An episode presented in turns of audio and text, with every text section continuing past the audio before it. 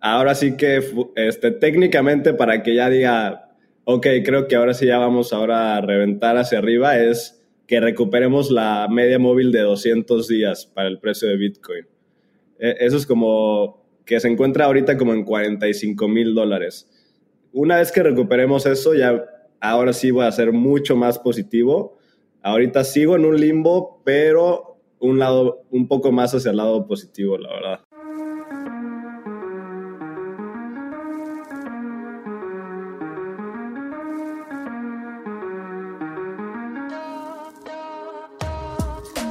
Bienvenidos a Espacio Cripto, tu podcast en español donde entenderás la fascinante industria de las criptomonedas y te mantendrás al día con lo que está pasando en este mercado. Este espacio cada día se vuelve más relevante y es fundamental continuar entendiéndolo. Aquí buscamos describir elementos sobre criptomonedas de una forma simple y entretenida. Yo soy Lalo. Y yo soy Abraham. Ojalá disfrutes este episodio. Venga. En este episodio volvemos a tener a Matt Crypto, un gran amigo de Espacio Cripto en donde viene a hablarnos del precio de Bitcoin, qué es lo que ha pasado, qué métricas analiza para saber si el precio va a subir o bajar. También hablamos sobre proyectos muy interesantes dentro y fuera del mundo de Ethereum y hablamos de otras criptomonedas. Antes de empezar este episodio, te pedimos que nos dejes un review en Apple Podcast y nos sigas en todas nuestras redes sociales. Estamos en Instagram, TikTok y Twitter. Los dejamos con Matt después de nuestro sponsor Bitso. Usar, comprar y vender Bitcoin y otras criptomonedas es más fácil de lo que te imaginas.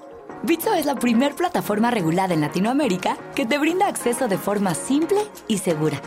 Puedes comprar criptomonedas desde tu celular, profundizar tu trading con herramientas especializadas o potenciar tu negocio con los beneficios de esta tecnología. Únete a Bitso y libera tu dinero. Hola a todos y bienvenidos a un episodio más de Espacio Cripto. Y hoy tenemos un amigo ya que estuvo en un episodio pasado y tenemos muy buena relación con él. Hoy nos toca grabar con Matt Crypto. Matt, qué emoción de tenerte de vuelta. ¿Por dónde estás? Que eres también trotamundos. ¿Qué pasó, Milalo? Y saludos a Abraham, gracias por la invitación. Este, ahora sí que ando por Barcelona, de hecho. Ando por el viejo continente y aquí disfrutando, la verdad. Es que pues me tuve la oportunidad de dar la vuelta por el Ethereum Community Conference y pues ahora sí que están los cracks de cracks, los programadores, que son los dioses aquí en el mundo de cripto y muy, muy entretenido el evento. Buenísimo, buenísimo, Mad. Oye, pues hoy vamos a hablar de algo que a todo mundo le interesa y genera mucho hype que es el precio de Bitcoin. Pero antes, bueno, el precio de todas las criptos. Antes de entrar en este, en este gran debate, y más que un debate que nos cuentes tu perspectiva, oye, dinos un poco más del Ethereum Community Conference. ¿Fue en París? ¿Qué hubo? ¿Qué viste? ¿Qué te sorprendió? ¿Qué no te gustó? Así un pequeño resumen para la gente que nos escucha y que entienda qué son estas cosas. Pues ahora sí que me gustó mucho. La verdad es que como te mencionaba antes de empezar, como que la comunidad de Ethereum son mucho más abiertos, digamos, a comparación con la de Bitcoin, ¿no? En, la conferencia de Bitcoin decían que estaba literalmente prohibido hablar de otras criptomonedas, así si veas las, las reglas, digamos, de la conferencia, pero aquí, pues, como te comentaba, habían del equipo de Polkadot, de Silo, y pues ahora sí que de varias blockchains estaban. Claramente que Ethereum es el tema principal, pero muy, muy completo, la verdad, por todos lados. Me encantó pues ver ahora sí a, todos los dioses, ahora sí que estaba Stani, que yo creo que fue la estrella tal vez este, de Ave. Está, obviamente estuvo Vitali, que estaba pues Ashley, que es el Community Growth de Uniswap. La verdad es que lleno de información, lleno y lleno de fiesta también, ¿eh? No te voy a mentir. sí. Las fiestas a, los de cripto. Justo te vi ahí en unas fiestas eh, con disclosure y dándote una buena vida. Sí, no, estaba, literalmente estaba echando la, la, borrachera con el CEO de Ledger, también estaban ahí, está, están, la verdad que toda la comunidad cripto y, y pues ahora sí que yo creo que esos eran los mejores momentos, ¿no? Porque podías acercarte y platicar, hacer networking y conocer a otros proyectos también que estaban empezando. Entonces, de hecho, estuve atendiendo una cosa que se llama ETHBC, que era como la parte de VCs de EdCC, donde habían como varios proyectos pitchando ideas. Entonces estaban tratando de levantar fondos y también tuve la oportunidad de escuchar de, pues, de cosas que se vienen y cosas que ya, ya crecieron, pero están tratando de buscar fondos para seguir, pues, rompiendo hielo, digamos. Y, y ahora sí que la verdad es que vale la pena muchísimo desde mi punto de vista si tienen algún día la oportunidad de ir. De hecho, ya están planeando la siguiente en, en octubre en Portugal.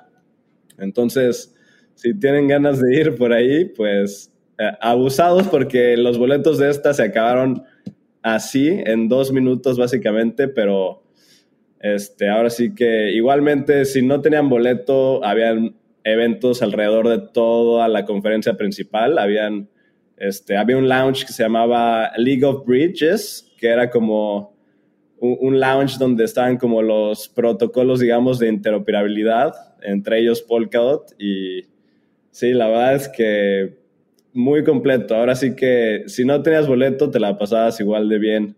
Luego con los de Polkadot se reunían ahí, hubo una reunión en un parque donde se reunieron varios de los equipos de Polkadot, estaban los de Akala, los de Moon River, este, estaban los de, ¿cómo se llama? Remarker, que es un proyecto de NFTs también. Eh, la verdad es que está, había de todo. Ahora sí, para lo que fueras fan, había de ahí. Oye, Maddy, ¿cómo cuántas personas asistieron? Bueno, al evento principal de SCC eran, solo habían mil boletos para el evento. Súper poquitos. Súper poquitos. Pero, pues, como te digo, habían eventos alrededor de ese principal para todos los que no tuvieron, porque la gente ahora sí que también está desesperada por tener contacto humano casi, casi. Sí, habían de todo. Había de todo y ya. Si, si te pudieras quedar con cinco cosas así que, que digas, mi top cinco fue tal, ¿cuáles fueron? Mi top 5, pues. Ah, bueno, antes les quiero decir que están muchas de las pláticas del evento ahí en YouTube, si la quieren ver, pero de mis top 5, pues algo que platiqué con las personas que están entrando muchas mujeres a cripto y el factor ha sido en común que son las NFTs. Entonces, se estaban fijando mucho que las NFTs estaban trayendo más mujeres a cripto eso se me hace súper interesante. Este, también obviamente los videojuegos eran como de los temas principales, ahora que está como la euforia de Axie Infinity, este, definitivamente se vienen otras competencias, digamos, o no necesariamente competencia, pero el gaming de cripto se viene bastante bueno. Este, bueno, estuvo Vitalik ahí hablando que, que creemos aplicaciones básicamente que no sean tan financieras, digamos. Este, ahora sí que yo creo que eso es excelente, como te digo, pues lo de las NFTs que no es tan financiero en este momento está trayendo a un nuevo, totalmente un nuevo segmento de personas a, Ethereum. Entonces, eso es muy bueno para la comunidad, la verdad, que es lo que más hace el, proyecto. sí, 100%. Uf, pues ahora sí que te digo, bueno, yo que, que soy fan de Polkadot, ahí estuve con, con Dan Reeser y con David Yu, que son prácticamente fueron las dos primeras parachain de este Kusama. Y de hecho, justo fue el lanzamiento de la token de Karura en ese momento y también ha tenido un bastante bien rendimiento. y ahora sí que difícil, difícil de escoger. Y ahora sí, yo, que, diría que la fiesta definitivamente Uniswap, este, bueno, Ave tuvo una fiesta, pero la, la, de, la de Ave como que está demasiado cotizada, demasiado llena, la verdad. Hicieron un evento que se llama se llamaba Rave, R-A-A-B-E. Estuvo, estuvo bien, pero la verdad muy lleno. El mejor desde mi punto de vista fue el de Uniswap, un, un evento de Uniswap donde trajeron a Polo y Pan, quienes conozcan esa, esa música, y ahora sí que pues un conciertito privado, digamos, de Polo y Pan. Oye, qué, qué goce, 100% ni modo, tendremos que ir a ver, a ver, qué, a ver cómo, cómo crecemos espacio cripto allá. Oye, Matt, y en tema de latinos, había muchos latinos, había gente hablando español, ¿qué había en, en este tema? Ya hablaste como de diversidad, entonces, ¿había representación latina o no mucha? Sí, sí, habían personas, habían personas, este, latinos, este, conocí a, Manu, que estaba trabajando en un proyecto que se llama Doing Good, un proyecto de NFTs. Él es originalmente de Venezuela. Este, también estaban los de Proof of Humanity, que bueno, son de Argentina, pero también habían una persona del equipo que era de México. La verdad, sí, sí había latino. eso me gustó. No, no sé si estaban como en el centro de atención, pero sí, sí estaban presentes ahí. Excelente. Va, buenísimo. Oye, pues después de este brief de el Ethereum Community Conference, venga, vamos a empezar a hablar de los precios. Y justo hace, llevo un par de semanas hablando con Lalo sobre esto porque creo que es bien importante tener una perspectiva de dónde estamos y qué es lo que está pasando a nivel mundial y en el, en el, en el ecosistema cripto sobre el precio.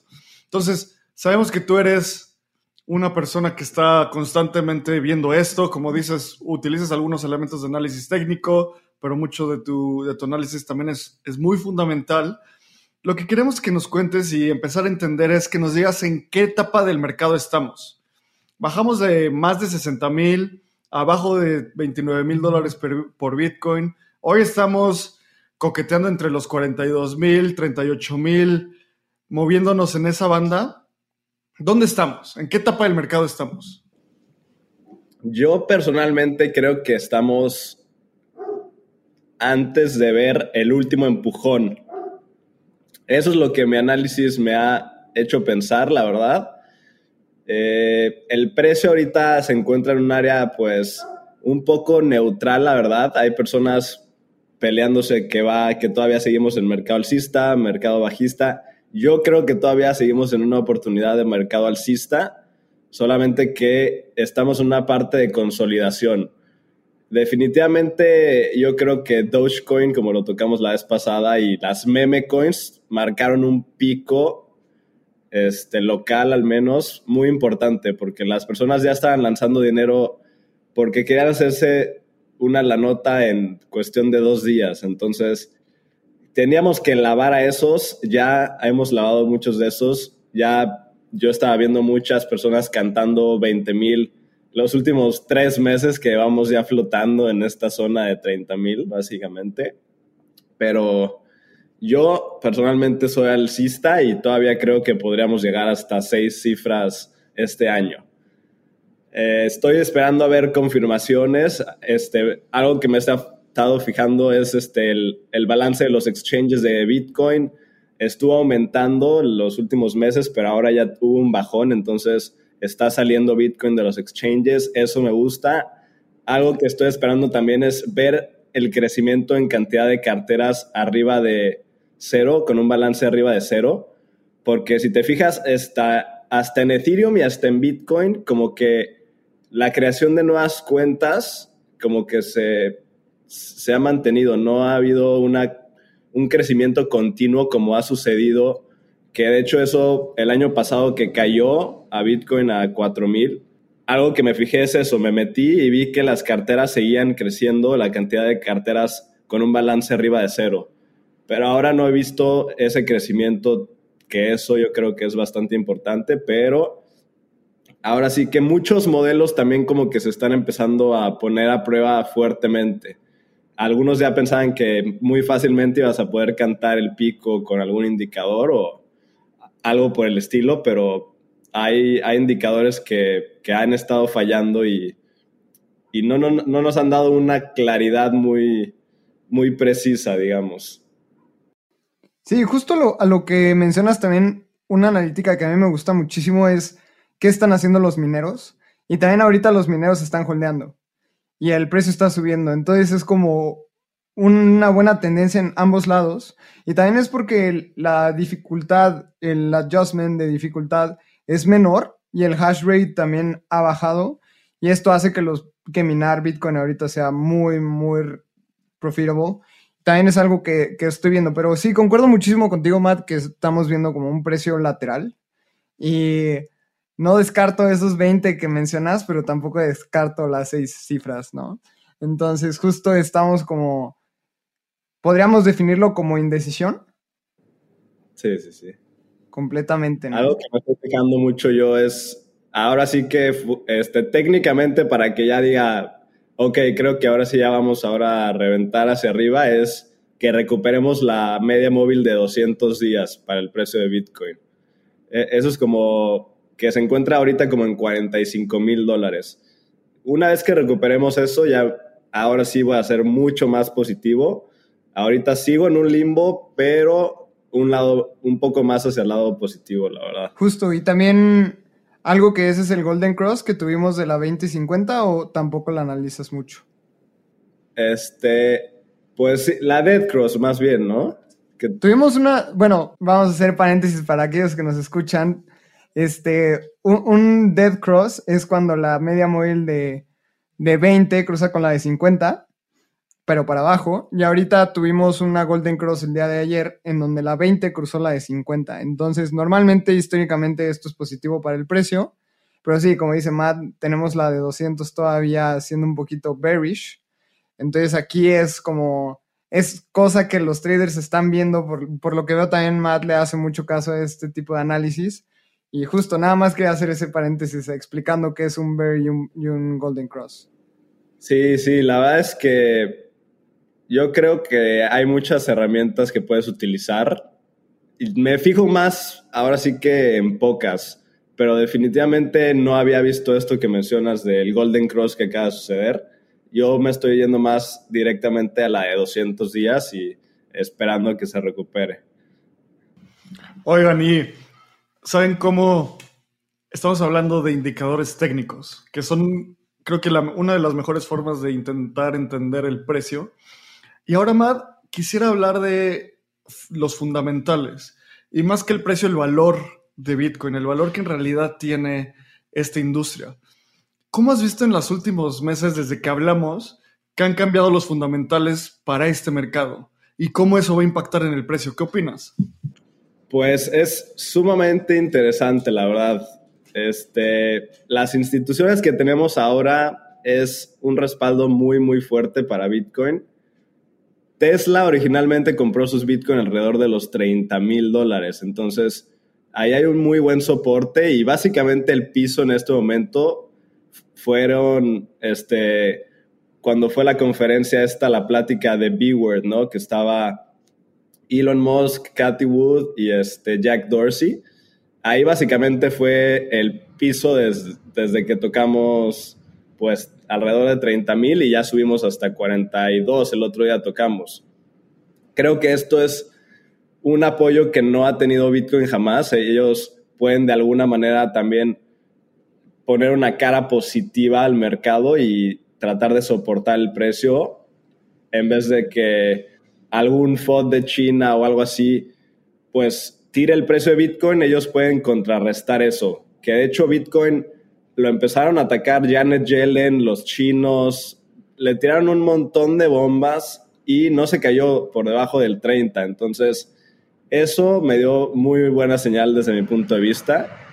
Ahora sí que yo creo que también lo que hizo Elon Musk hace poco, que habló mal de los mineros, es un mal necesario, pero que le va a dar una luz muy, muy buena a Bitcoin en el futuro próximo, ya que era una plática que la gente como que estaba ignorando, ¿no? Estaba haciéndola a un lado, estaban pues, sabían que estaban consumiendo un montón de energía, sabían que China estaba consumiendo un montón de energía sucia específicamente, y ahora ya la plática ya salió ya no es un tabú, sino que ya ahora quieren ser verdes y eso yo creo que en fundamentales a Bitcoin le están dando muy positivo. Entonces, yo creo que se, han puesto muy positivos los fundamentales.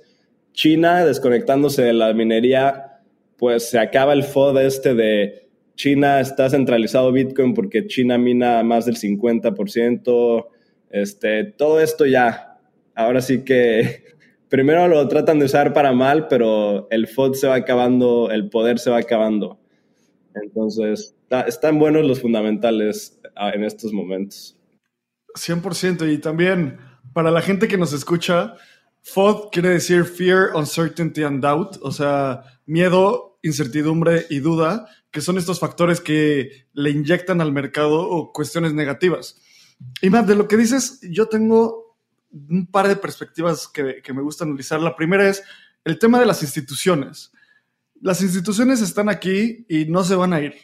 Y se están empezando a ofrecerle a diferentes clientes acceso a Bitcoin. JP Morgan, Goldman Sachs, todas estas instituciones ofreciendo diferentes productos. Y además de eso, otro factor que a mí me interesa muchísimo es, viene el DCEP, que es la Central Bank Digital Currency de China. Cuando hace poquito lanzaron un estudio, un análisis, los chinos diciendo por qué estaban haciendo esto, y en ese, en ese documento no decían, estamos haciendo esto para tener mayor control que el dólar o que el euro o que cualquier cosa. Uno de sus principales factores era que el dinero descentralizado podía empezar a ser un riesgo para su régimen. Y esto es porque Bitcoin es un dinero de libertad y muchas cosas que ya hemos hablado, pero literalmente están poniendo a Bitcoin como el enemigo, que eso ya pone a Bitcoin en otro nivel, ¿sabes? O sea, ya es como la, lo que el Banco Central quiere luchar contra porque da libertad, acceso a servicios financieros, no es censurable, etc. Y ahora en ese nivel está jugando Bitcoin, que obviamente es algo muy positivo cuando lo piensas en, en qué está impactando Bitcoin. Entonces se me hace como súper interesante ver esos fundamentales. Y para mí Bitcoin pues, siempre va a tener un, un mayor upside que un downside. El punto es cuánto tiempo estás dispuesto a, a mantener tu cartera en números rojos y que no te duela. Sí, sí, definitivamente China lo que quiere es control. China lo que quiere es control, aunque lo niegue. Y que los ciudadanos puedan mandar dinero tan fácilmente con ayuda de Bitcoin al extranjero, eso no les gusta. Eso no les gusta. También sabemos bien que tienen un sistema de puntos sociales y ellos pueden básicamente perder o ganar beneficios dependiendo de su comportamiento, los ciudadanos de China. Entonces, lo que van a hacer es mezclar estos dos, el dinero digital, el CBDC y el sistema de puntos sociales, y van a controlar la población mucho más. Ellos lo que quieren es los datos, ellos lo que quieren es control. Bitcoin definitivamente les da una libertad inigualable, ya que están reservando dinero fuera totalmente de cualquier país, básicamente. Entonces, no hay forma de que les quiten ese Bitcoin y China no les gusta eso. Antes ya había China hablado ya ha hablado positivamente de Bitcoin, de explicado por qué tiene valor Bitcoin, pero ahora se dio un giro 100% a, la contraria, diciendo que desestabiliza los gobiernos y claramente utilizándolo el típico de los criminales, etcétera. Pero la verdad es que es un seguro que yo creo que cualquier ciudadano de cualquier país debería de tener para de alguna forma pues poner presión a su país que tenga un buen, una buena política monetaria. Entonces, tú haz lo que tengas que hacer, pero yo tengo aquí mi reserva porque no, no voy a depender de ti a que estemos eh, en Venezuela en un año porque ustedes quieren estar creando dinero a lo loco. Entonces, e, es un insurance money que te permite, al igual que el oro, saber que nada lo va a poder afectar y no, no, no hay intervención gubernamental como, como el dinero que conocemos ahora, ¿no? Entonces, sí, yo creo que China es, es importante para ellos el control, es lo que más les importa y, y, no, no pueden contar con esto de otra moneda. De hecho, hasta con sus este, procesadores de pagos con Alipay y WeChat. De hecho, los estaba como bloqueando un poco del dinero este que está sacando porque lo que ellos quieren también es los datos de pago. Van a programar ellos en qué puedes gastar, en qué no puedes gastar. Ellos pueden decidir si puedes gastar ese dinero, este, pues tal vez lo programan para que no puedas gastarlo en un bar. Lo programan para que solo ese dinero lo puedes pagar usar para una colegiatura, digamos. Ellos pueden programar para qué específicamente puedes gastar ese dinero. Entonces, es un control total que, pues, no me gusta a mí. Sí, no, para nada. Es todo un riesgo para esa población. Y ahorita que hablabas eso, otra cosa que se me hace fascinante es eso. Lo, que estás escribiendo son contratos inteligentes. Son smart contracts. Es Solidity en Ethereum. Solo que con una moneda de un banco central que en lugar de construir cosas como AVE, Uniswap o Compound, construye controles de gobierno. Entonces, es fascinante este tema también. También sumando a lo que, que están mencionando de la entrada de los big players y vienen bancos y viene China y todo, obviamente en analíticas on-chain no podemos saber exactamente quién está comprando, pero podemos saber analíticas de... Existen grupos de personas, ¿no? Entonces tenemos los que dicen los camarones, que son los que tienen menos de un Bitcoin. Después vienen los crabs, que es de 1 a 10 Bitcoins. Después vienen los pulpos, que es de 10 a 100 Bitcoin. Después están los delfines, que están de 100 a 1000. Y después las ballenas, ¿no? Un dato súper interesante es que en los últimos 5 días, todos estos grupos han estado comprando Bitcoin. No ha habido ni uno que no lo ha estado haciendo. Antes, hace 2, 3 semanas, eh, los delfines y tiburones no estaban comprando y esto era como un poquito eh, riesgoso, por así decirlo. La gente está, ok, ¿por qué no están comprando aquellos que no son ballenas, pero sí tienen mucho dinero? Y estos últimos cinco días ha sido una subida de todos estos grupos. ¿Y qué pasa cuando estos eh, seis grupos, cinco grupos, no están vendiendo? ¿Quién está vendiendo? Y aquí nada más los únicos que están vendiendo son los traders. Esto, ¿qué es lo que causa? Que los traders venden y todas estas ballenas, los delfines, tiburones, lo están sacando de los exchanges. Entonces esto causa un shock dentro del supply que es qué está pasando con el precio, ¿no? Creo que ahí ya cada quien puede sacar sus propias conclusiones, pero si nadie, o sea, si todos están comprando y solo los traders está vendiendo, al corto o mediano plazo esto es muy positivo para el precio y esto no había pasado desde finales de 2019. Entonces es un dato que sí vale la pena recalcar. Ya podemos regresar al, gráfico de, Bitcoin y a finales de 2019 el precio estaba muy lateral. También habíamos tenido una subida muy interesante en junio, julio de 2019, con Bitcoin de, de los 3.700 dólares hasta los 13.000. Pero después se vino lateral. Y es, un escenario que está pasando mucho en estos últimos días. Entonces nada más quería hacer ese paréntesis de qué está pasando en analíticas on-chain con este tipo de grupos de personas que no están vendiendo Bitcoin, ni solo los traders lo están haciendo. Entonces, ahí tú qué piensas de esto, man. Pues de hecho yo lo que me he estado fijando mucho también es específicamente eso, en la cantidad de direcciones que tienen más de un balance de 100, más de 1000 más de 10 mil, de hecho. Y yo personalmente esto también me ha generado desconfianza porque no los he visto en crecimiento. He visto que básicamente vendieron desde que estaba Bitcoin en 60 mil dólares, pero no he visto un crecimiento en la cantidad de carteras que tienen esos balances. Ahora, hay quien dice que pues alguna ballena puede repartir sus monedas entre varias carteras para que no suba esa métrica, pero lo que sí he visto es que las carteras con más de un Bitcoin han estado subiendo, pero lo que son ya más de mil, diez mil, no, no he visto que, haya tanta acumulación. Entonces, yo creo que se están concentrando en jugadores que ya están ahí establecidos y no están entrando nuevas instituciones o quien sean estas ballenas a acumular mucho más. Entonces, de hecho, esa es una de las cosas que no me ha dado positividad para decir, ahora sí ya estoy seguro que nos vamos hacia arriba. no, no quiero decir que estoy negativo, pero sí no, no me convence mucho esa, esa data.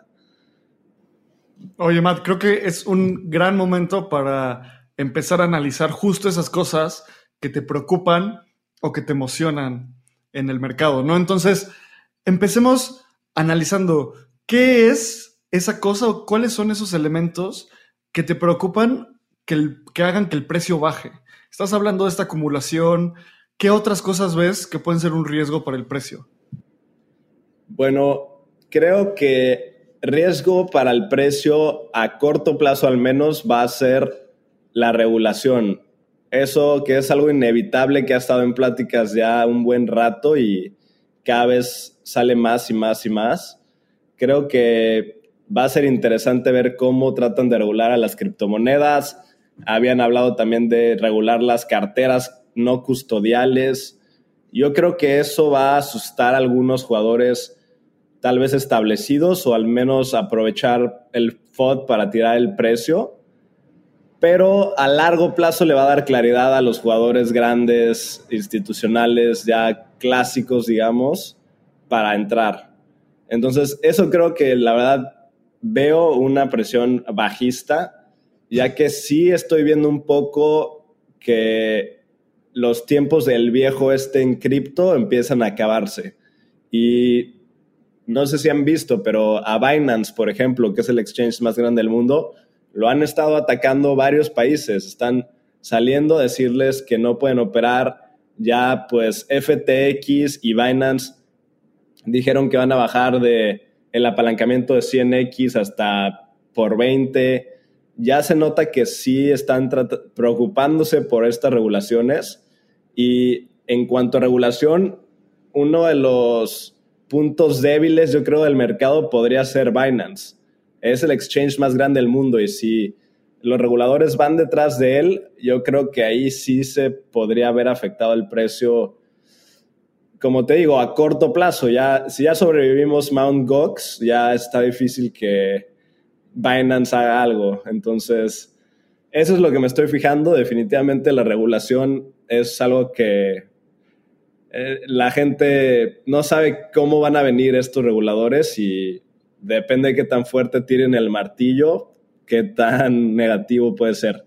Y bueno, claramente el clásico Tether, ¿no? Vamos a ver en qué momento tiran otra bomba ahí, que, que por ahí vi que los querían otra vez, pero nunca sabes. Ahorita yo creo que el, el enfoque principal es Binance porque eso sí, ya varios países los he visto tirándolo hacia abajo. Claro, y además, todas estas cosas son muy riesgosas, pero como dices, son cosas cíclicas que no cambian los fundamentales de Bitcoin siendo este dinero libre y todo lo que ya ah, hemos hablado. En el largo plazo solo dan claridad y reducen la incertidumbre y reducen las épocas del lejano oeste, como tú dices, donde los vaqueros son los que dominan y poco a poco se empieza a institucionalizar más. Ahora, ¿qué son esas cosas que te emocionan para que el precio suba?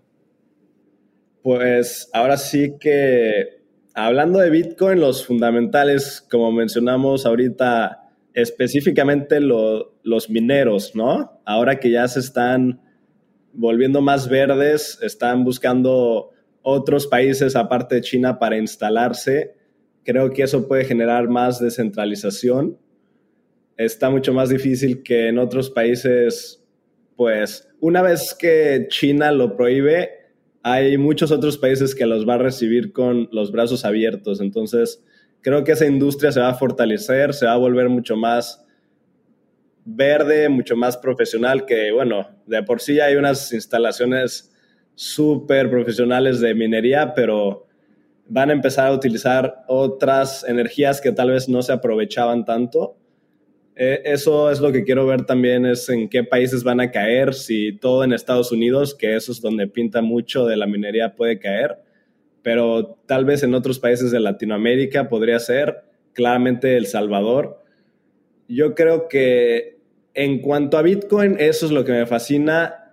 También las instituciones, este, el otro día leí que PayPal, por ejemplo, está súper feliz con todo lo que han hecho con criptomonedas y van a empezar a agregar funciones, las cuentas de intereses, todos estos servicios que están apareciendo en el mundo cripto, pero ya lo están adoptando PayPal. Entonces ya eso es mucho más serio desde mi punto de vista.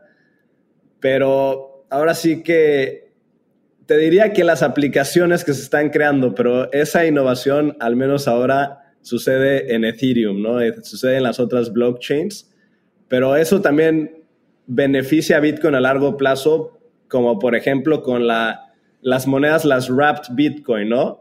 De hecho, hay más Bitcoin en Ethereum como wrapped Bitcoin que e, este Bitcoin sobre la Lightning Network.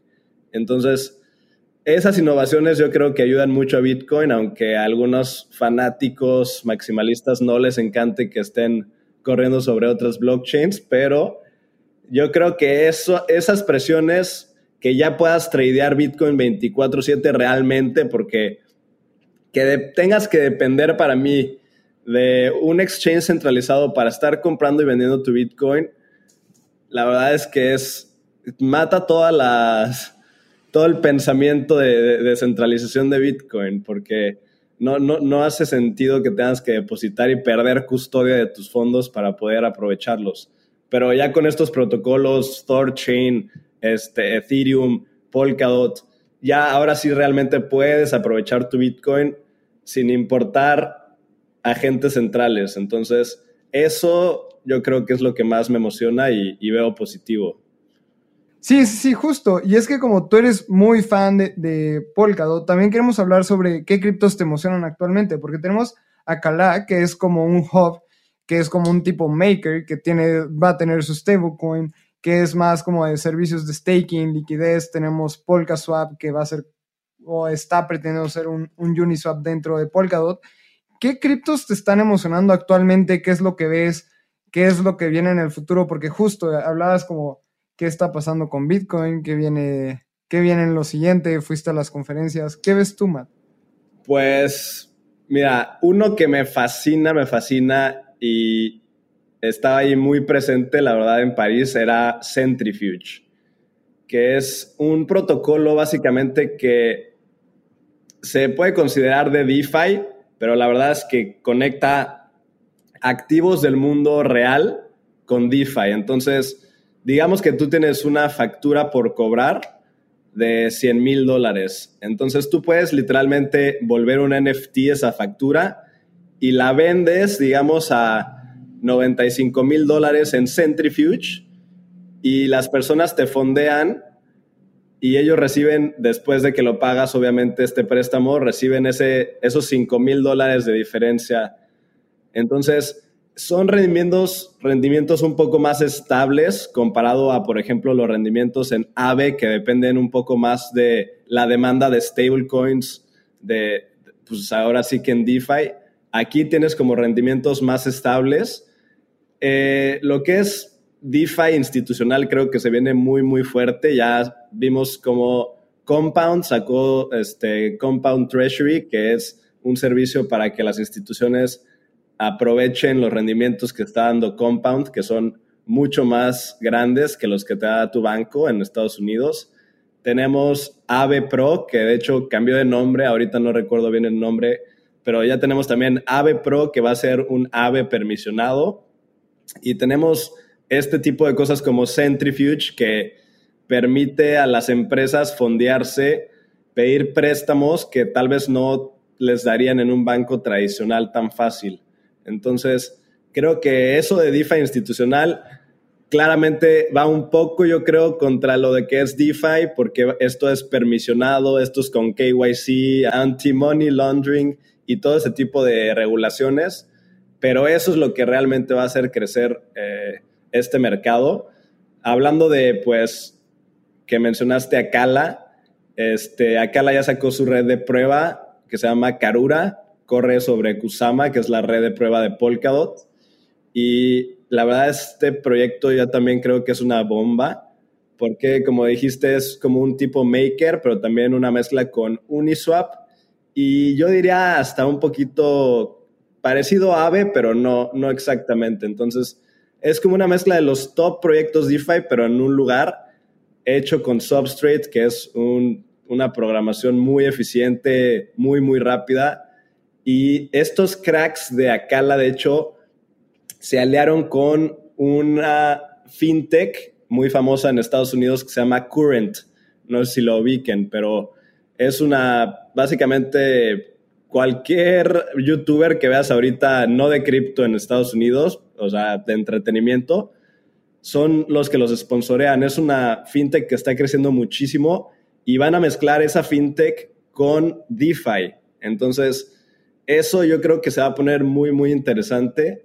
Lo vamos a ver dentro de un rato, pero ese tipo de alianzas, instituciones con DeFi, se vienen súper fuertes y, y bueno, uno de mis últimos que les menciono es, claro, Moonbeam, que va a ser Ethereum sobre Polkadot. Entonces, cualquier aplicación de Ethereum va a poder correr en el ecosistema de Polkadot y tener acceso a la seguridad, a la liquidez, a los usuarios. Se viene muy interesante y, y bueno, Acala también tiene puente para Bitcoin, tiene puente para Ethereum. Ya empezamos a ver como el, la conversión de, de, todas las blockchains en un ecosistema y cada vez se va a ver más eficiente todo esto, pero ahorita mientras que sea proof of stake, proof of work, Ethereum, va a estar difícil que sea súper eficiente los puentes porque sí te siguen saliendo caros, pero, pero va a ir mejorando y, y cabe mencionar que ahora el jueves va a ser la actualización de Ethereum también, ¿eh? que, que se van a empezar a destruir los Ether con cada transacción y eso también trae emocionado a los Ethereans, ¿no? Oye, está, todo lo que mencionas está, son cosas bien importantes. Lo que va a pasar esta semana con el Berlin Hard Fork va a estar, hay que tener el, el dedo en el renglón ahí porque va a estar muy interesante. Lo otro que dices de las instituciones en DeFi, a mí me parece que esto va a ser uno de los puntos más importantes en el futuro. No solo por lo que mencionas de fintechs integrándose con protocolos DeFi, sino Goldman Sachs metió un, una solicitud para hacer un ETF de DeFi, para que las instituciones y cualquier ente regulado pueda tener acceso a esto. Eso es algo gigante. ¿Cuánto tiempo llevamos luchando por un, un, un ETF de Bitcoin? Y Goldman Sachs ya dice, no, vamos a saltarnos eso y vamos directo al ETF de DeFi, ¿sabes? O sea, no pasemos por el ETF de, de Ether todavía, mejor vamos directo a eso. Y lo, lo, otro, lo último que mencionas, otro puente, o más bien otro factor que a mí también me emociona muchísimo es justo esta interoperabilidad y comunicación entre, entre, los diferentes, entre las diferentes redes. En principios de este año, un proyecto que se llama Avalanche, que a mí me, se me hace muy interesante, tuvo un incremento brutal justo porque lanzó su puente, bueno, uno de los factores fue que lanzó su puente con, con Ethereum. Entonces, cada vez vamos a tener más, más redes compitiendo y con diferentes factores que van a hacer que este, este ecosistema solo crezca. Por eso también creo que, justo yo platico, siempre bromeo con Lalo, pero esta, como estas narrativas de querer comparar y dividir, de que Avalanche contra Algorand o Ethereum contra lo que sea, contra Cardano, son bien nocivas porque, pues, a final de cuentas, yo creo que hay mucho espacio para que muchos jueguen, solo que sí se tienen que probar. Hoy el rey es Ethereum, sin ninguna duda, porque sobre todo es esta DeFi. Sí, sí. No, definitivamente la innovación pasa en Ethereum y y por eso todas las blockchains ahorita, así como se saturó de DeFi el año pasado, ahorita es como todas son Ethereum, eh, todas, todas tienen compatibilidad con el Ethereum Virtual Machine. Ya, si no tienes eso, no sirves para nada, básicamente. Entonces, tienes que tener eso a fuerzas. Hasta Cardano está construyendo su convertidor de ERC20 y quién sabe cuántos mitos, pero este, ahí están, están todos tratando de jalar esa liquidez de Ethereum, que eso es lo que tiene, es, la gente tiene Ethereum, está lista para gastarlo y eso es lo que le da tanto poder a Ethereum y, claramente los desarrolladores que ahí te das cuenta ahorita que fui a París, la comunidad es, es inigualable, la verdad, es como, es, hay de todo tipo de gente, todos están pensando de manera muy creativa, las personas más inteligentes que he conocido, la verdad, están ahí y no dejan de pensar cuál es la siguiente innovación, qué vas, vamos a crear, qué funciona, qué no funciona.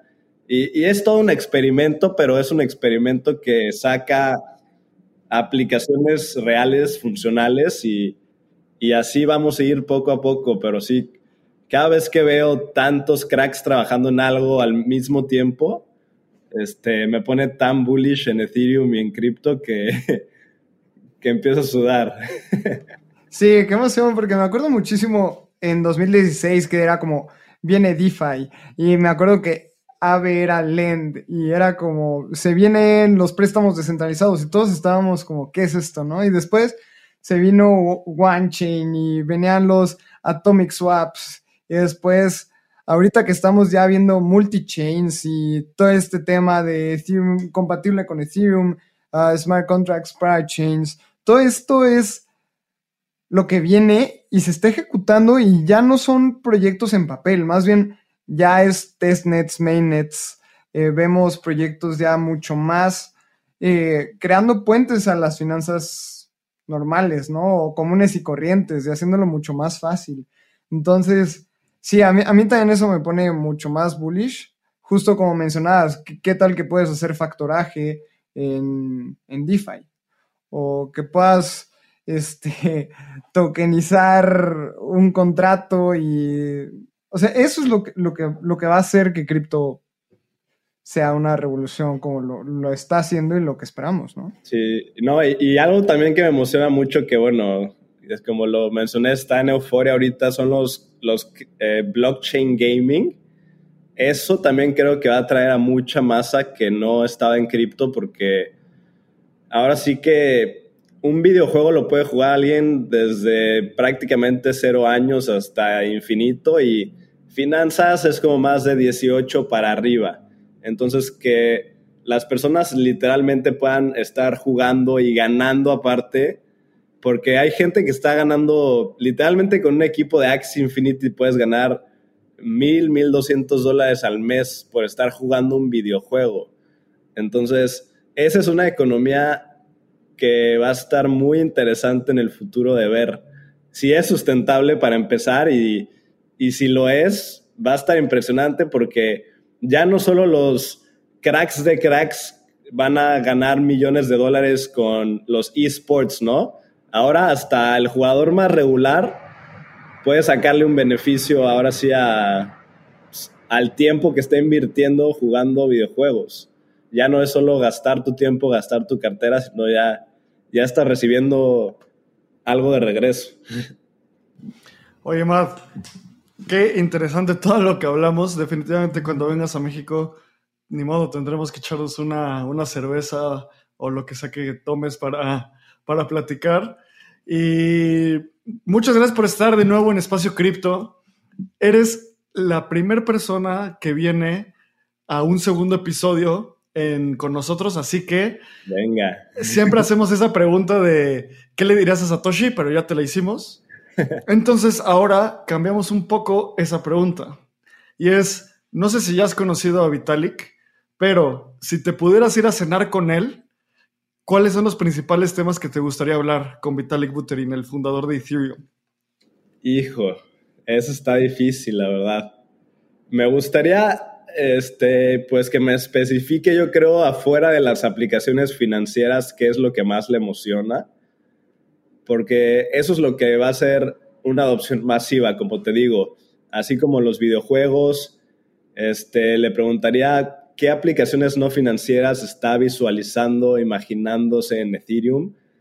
E, Ethereum es una máquina infinita, entonces me encanta ver cómo las mentes pueden imaginarse tantas aplicaciones que, la gente no se ni imagina, ¿no? Como, como esto que creo que les mencioné la vez pasada de eh, poder hacer login con tu MetaMask en vez de hacer login con Facebook.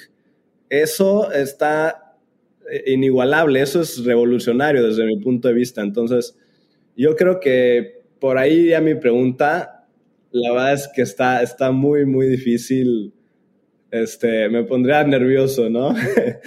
no, la verdad es que vi a Vitalik ahí, pero estaba ocupado, ya no me pude acercar a, hablarle, pero sí, la verdad es que yo, yo creo que las aplicaciones fuera de finanzas es lo que más me, me interesaría saber, porque ahí es donde van a entrar las personas masivas, así como vimos también con las NFTs, la euforia de básicamente cualquier artista que conozca sacó un NFT en los últimos seis meses, este, desde Kim Kardashian hasta, este, ahora sí que... hasta, hasta Beeple haciendo sus subastas en Christus, ¿sabes? Sí, sí, entonces ya es, es, es un totalmente diferente giro de, de, las finanzas y la gente creativa está empezando a entrar más, ya no es tan matemático que este, cálculos así, sino que ya es un poco más creativo, digamos. Entonces, ahí es donde yo veo más potencial todavía por, por esto que te digo, las aplicaciones financieras de 18 para arriba y hasta hay gente ya que es demasiado grande, ¿no? Para estar utilizando las aplicaciones financieras pero entretenimiento, ya sea arte, videojuegos, este, pues ya está sacando hasta un, una serie o algo así con, con esta Mila Kunis y no me acuerdo. Y, uh, es... Con Kutcher. Sí, hasta, están sacando hasta una serie como de animaciones, entonces yo creo que eso está bastante interesante. Perfecto, Matt. Pues muchísimas gracias por venir otra vez. Siempre gran amigo de Espacio Cripto. ¿Dónde te puede encontrar la gente? ¿Dónde te puede seguir? ¿Dónde te puede ver? No, pues primero que nada, muchas gracias por la invitación. Ya saben, me fascina a mí hablar de cripto y estar aquí me fascina. Este, si me quieren visitar, me pueden encontrar en Twitter como Matt Crypto, me pueden encontrar en YouTube como Matt Crypto o en Instagram también como Matt Crypto MX. Y ahora sí que, como dices, ahorita que ya vaya a México en los próximos días, ahí nos, nos organizamos una buena reunión. Pasarnos buen Intel. Excelente, Mal. Muchísimas gracias. A mí me pueden encontrar como Lalo Crypto en Twitter. Mi correo es lalo.espaciocripto.io. Abraham lo pueden encontrar en Twitter como AbrahamCR. Y nos escuchamos en el próximo episodio de Espacio Cripto. Muchísimas gracias. Este guion de Mundo Futuro lo escribió una inteligencia artificial. Imagina un mundo donde la tecnología se convierte en una extensión natural de nuestras vidas. Donde cada experiencia se eleva a niveles inimaginables de simplicidad. Un mundo donde los límites se desdibujan y las ideas se hacen realidad con un solo toque. El mundo cambiará más en los próximos 10 años que en los últimos 100. Yo soy Jorge Alor. Yo Mario Valle. Y yo Jaime Limón. No te pierdas Mundo Futuro, el principio del fin. Disponible en cualquier plataforma de podcast. Mundo Futuro. Mundo Futuro.